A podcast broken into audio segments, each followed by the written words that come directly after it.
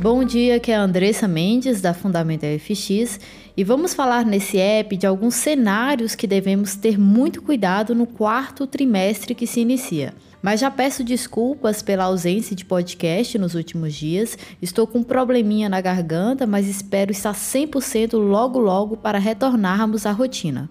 Mas vamos lá. E como já falei em outros podcasts, apesar das correções que presenciamos nos últimos dias, ainda mantenho minha visão cautelosa para os ativos de risco e ainda estou vendendo algumas moedas betas na minha carteira particular e de alguns clientes.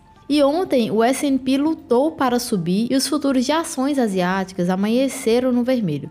Parece que o mercado está começando a sincronizar. E certa vez ouvi dizer que os rendimentos dos títulos são criptonitas para as ações, e muitas vezes vi os dois andarem juntos. Não entrarei em detalhes sobre esse tema, pois renderia muitas horas de podcast, o que quero dizer é que os mercados estão começando a se sincronizar, tanto os títulos, as ações e as moedas. Por exemplo, o iene japonês, que apesar do tom de risco misto para amargo, a moeda continua sendo pressionada devido ao diferencial de taxa, ou seja, o aumento dos rendimentos dos títulos americanos.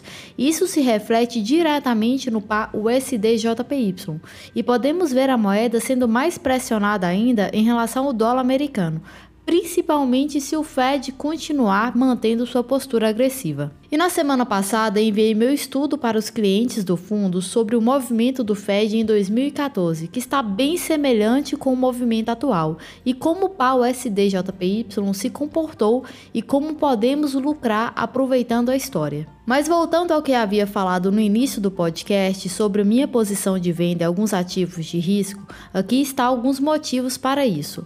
Nesse momento, estamos notando uma desaceleração do crescimento da China com base em indicadores econômicos. Temos temores de contágio do setor imobiliário que ainda não descartamos.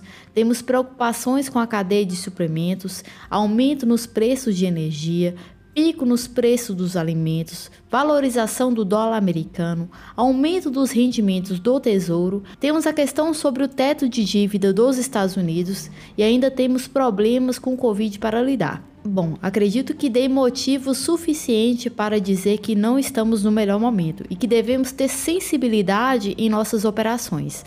São muitas variáveis para o mercado lidar, e como falamos por aqui, o mercado cambial é um mercado de todos e devemos estar cientes sobre a imagem maior. Espero ter ajudado e até mais.